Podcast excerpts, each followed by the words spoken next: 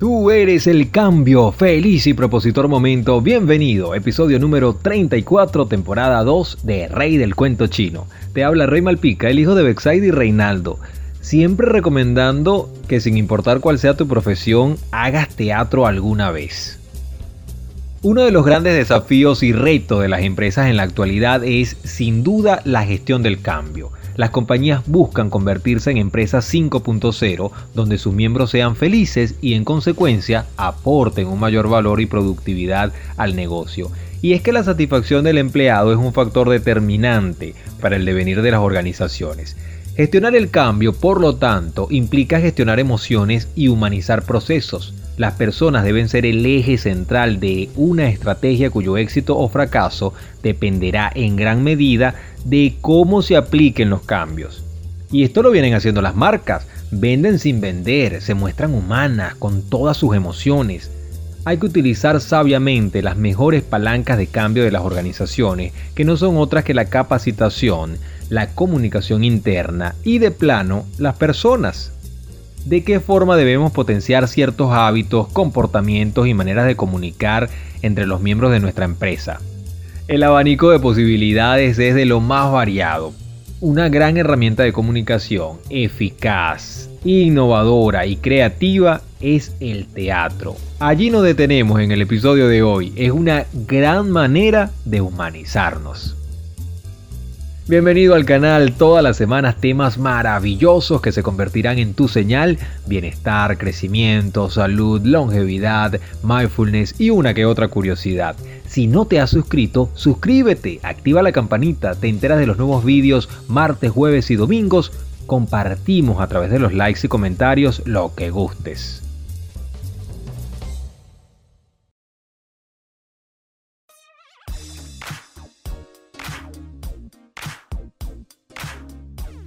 En estos días buscaba unos datos de un festival de teatro, quería la fecha exacta, si había información en prensa, y me topé con una tesis sobre el teatro de Guarena, UCB, autoría de Andrés Eloy Rodríguez Valeta, gran amigo.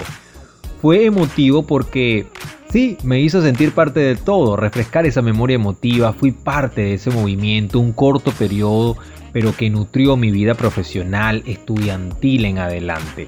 Me la leí completa y le comenté a Andrés, fue no solo apreciar el trabajo como tal, la historia, el arte, vi tantas escenas de tantos momentos, las veces que bajaba y pasaba por la plaza de Armando Urbina, lo que pensaba, lo que le pedía quizás.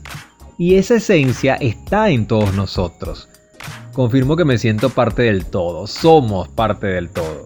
Él me comentó, muy cierto, de verdad que tus palabras me llegan al alma y me llenan de orgullo por ti y por cada uno con quien tuve la dicha de compartir escenario. Son momentos inigualables y pues un honor el haber podido plasmar eso en la tesis. Yo cuando recién llegué a Alta Gracia, que tuve esa ruptura porque me separaban de mi entorno, del liceo, del teatro, de los amigos, decía que había llegado tarde a hacer teatro. Hoy entiendo que no fue así. Fue en el momento justo, preciso, me dio las herramientas que necesitaba y quizá el no continuarlo como oficio me hizo valorarlo más. Yo decidí inscribirme en el grupo del liceo en octavo grado. Por la tesis supe que estaban rescatando este movimiento que estaba desapareciendo.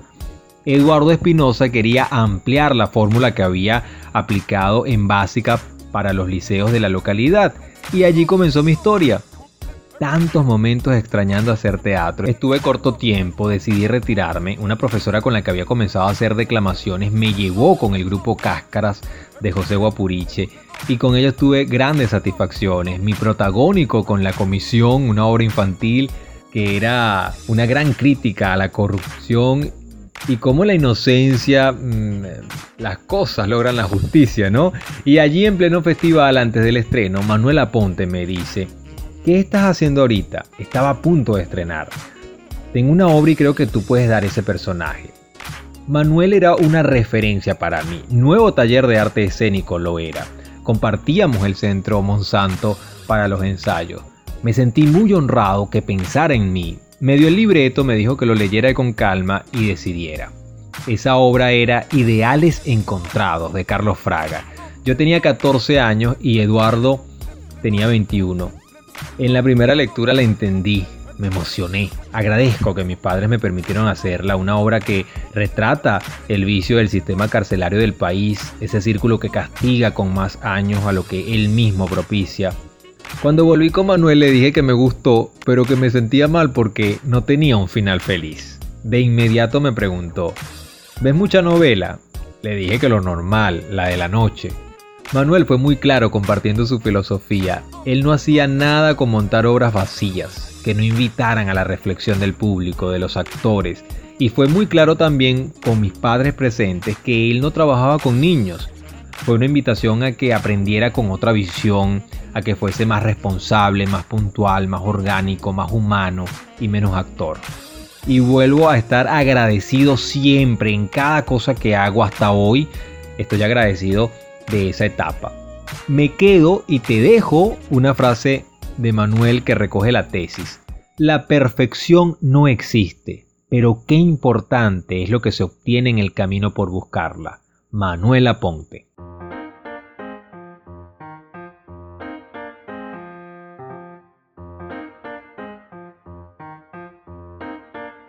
Hoy el colegio es responsable de entregar no solo conocimientos, que sin duda son muy importantes, pero hoy se necesitan niños y jóvenes con habilidades blandas o habilidades sociales que le permitan desarrollarse en una sociedad y en un mundo cambiante e incierto. El teatro es una de las herramientas que ayudan a cumplir con ese objetivo. El teatro es una de las manifestaciones artísticas más antiguas y primarias que conoce el hombre en la antigüedad ocupaba un gran lugar ya que era un fenómeno a partir del cual una sociedad podía exponer en tono de tragedia o de comedia aquellos elementos que caracterizaban su cotidianidad. A su vez, es una de las actividades formativas más completas que se pueden realizar en escuelas. En él se abarca el perfeccionamiento del lenguaje, la expresión y la pérdida de la vergüenza por parte de sus participantes, para la profesora de lenguaje Soledad Herrera, quien ha trabajado el teatro con alumnos de diferentes niveles y colegios, el teatro tiene múltiples beneficios. Ayuda a expresar emociones mediante la adopción de diferentes roles y personajes. El teatro es la mejor herramienta para que el niño pueda mostrar sus sentimientos e ideas y haga público especialmente aquello que le cuesta verbalizar. Además, la profesora explica que potencia las relaciones personales con sus compañeros y con los adultos, le permite desarrollar valores como empatía, responsabilidad, respeto y compromiso. La formación integral del niño como ser social se ve favorecido en actividades donde de él depende el trabajo de otros y a la vez él depende de lo que otros hagan permite desarrollar las diferentes formas de expresión, desde el lenguaje hasta el movimiento corporal o la música, ayuda a mejorar la expresión oral, que muchas veces se ve afectada con la comunicación online de los jóvenes. Además, al perder el miedo a hablar en público, el teatro fomenta la confianza en uno mismo y aporta una mayor autonomía personal, ayudando a los más tímidos a superar sus miedos. Desarrolla la empatía ya que enseña a los más pequeños a ponerse en el lugar de otras personas diferentes a ellos. Al ponerse en la piel de diversos personajes, los estudiantes pueden experimentar lo que se siente en situaciones que quizás no podrían haber vivido de otra forma. Y lo que es muy importante hoy en día, la profesora Soledad Herrera señala que el teatro como actividad extra programática en los colegios ayuda a que los niños ocupen su tiempo libre en una actividad que los entretiene y además les ayuda a desarrollarse.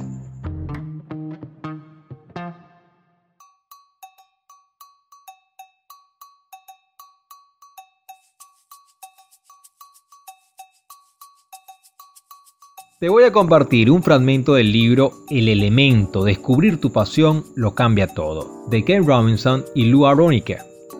Los mentores conectan con nosotros y nos acompañan de múltiples formas y durante diversos periodos. Algunos están con nosotros durante décadas cumpliendo un papel que puede evolucionar. Tal vez comenzó siendo una relación de profesor-alumno y acabó en una estrecha amistad. Otros entran en nuestra vida en un momento crucial. Se quedan con nosotros el tiempo necesario para impulsar un cambio trascendental y siguen adelante.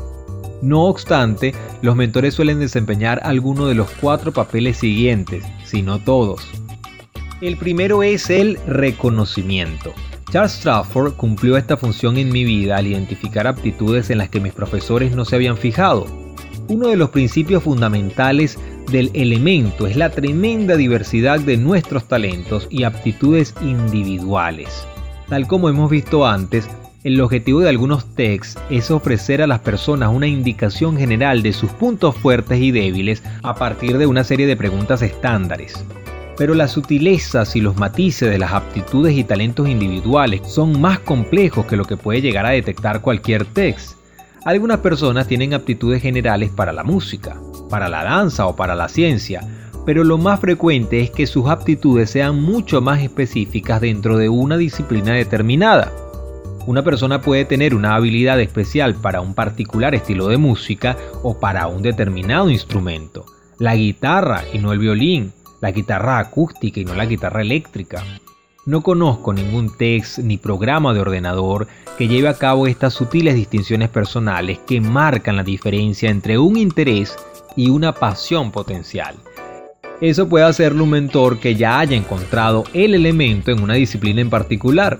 Los mentores reconocen la chispa de interés o la fascinación y pueden ayudar a un individuo a ejercitar los componentes específicos de la disciplina que concuerde con la capacidad y la pasión de esa persona.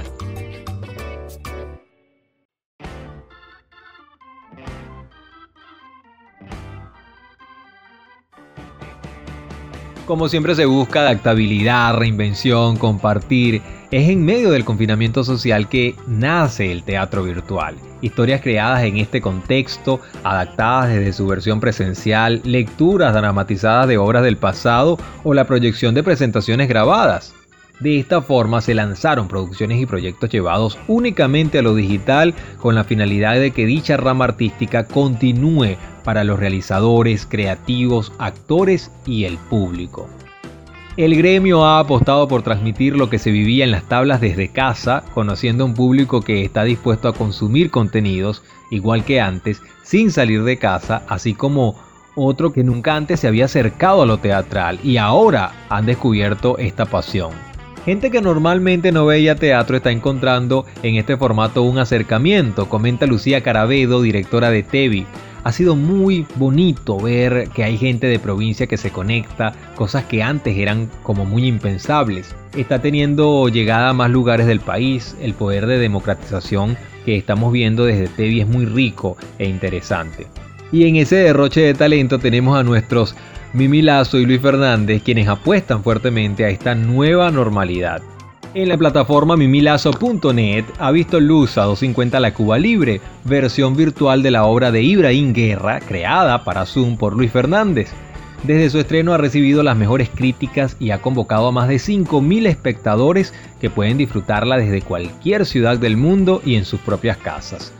Luis Fernández logra una atractiva y sólida propuesta creando la ilusión de un mismo burdel, aunque cada actriz está en una ciudad distinta. Con este espectáculo nos invita a entrar en las habitaciones de estas mujeres para vivir con ellas sus dramas personales de una manera que nunca antes se había logrado en el teatro real.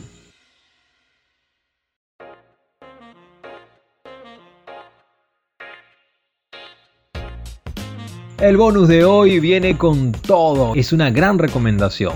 Si aún no lo has visto, debes verla. Soul es una película que nos invita a vivir con nuestro elemento, en nuestra zona, con pasión, sin tener miedo a la muerte que es parte de, pero con gratitud por la vida, abrazando la felicidad.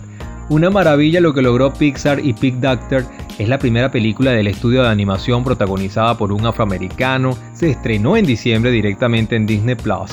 En Soul hay más enlaces del mundo de los vivos con el de los muertos, como en la queridísima Coco, y el de su protagonista, un apasionado profesor de música, Jamie Foxx, con un alma sin chispa, Tina Fey, que se niega a poner un pie en la tierra.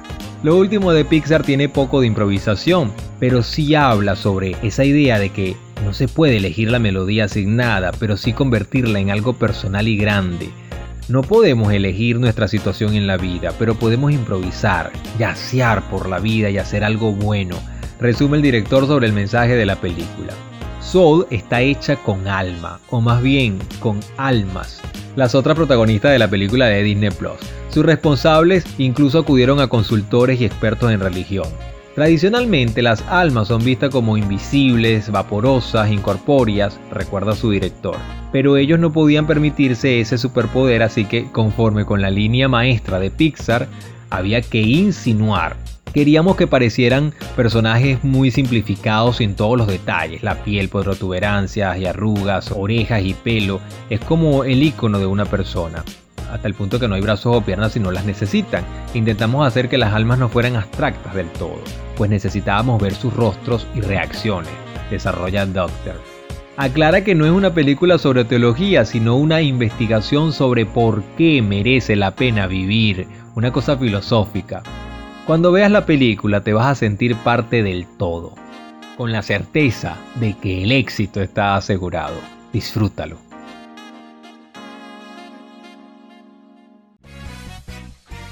Si te gustó el episodio de hoy, te hizo clic en este viaje, dale like y compártelo en tus redes. Agradecido porque se expande la energía y se suman más propositores de vida. Los nuevos episodios martes, jueves y domingos 20 horas, compartiendo experiencias y herramientas.